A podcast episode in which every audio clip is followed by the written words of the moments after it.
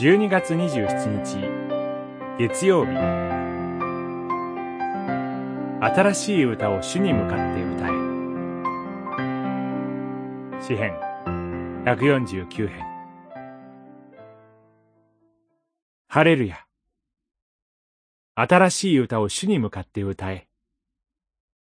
主はご自分の民を喜び貧しい人を救いの輝きで装われる。口には神をあがめる歌があり、手には諸刃の剣を持つ。王たちを鎖につなぎ、勲功に鉄の枷をはめ、定められた裁きをする。ハレルヤ。149編。一節、四節、六節、八節、九節。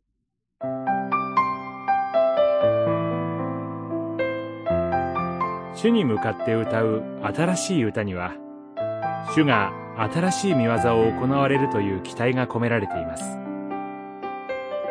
賛美するのは、主の慈しみに生きる人、イスラエル、シオンの子、主の民、貧しい人です。貧しい人とは、主の前にへり下り、主の慈しみを慕い求めるものです。主が新しい技をなされるとき、王なる主に反逆し、主の民を苦しめる者に裁きが下されます。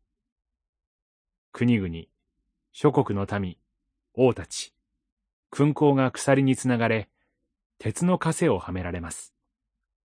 それにより、主の民は解放され、救いの輝きで装われます。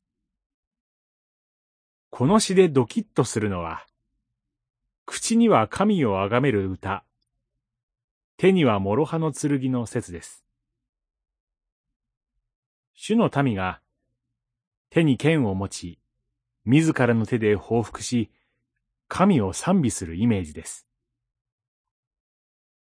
宗教戦争において実際に歌われたこともあるとのことです。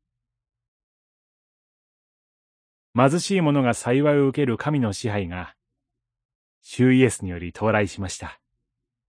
ルカによる福音書六章二十節十字架へとへり下られた主イエスを神は引き上げ、神賛美は週末において完成します。フィリピの信徒への手紙二章六節から十一節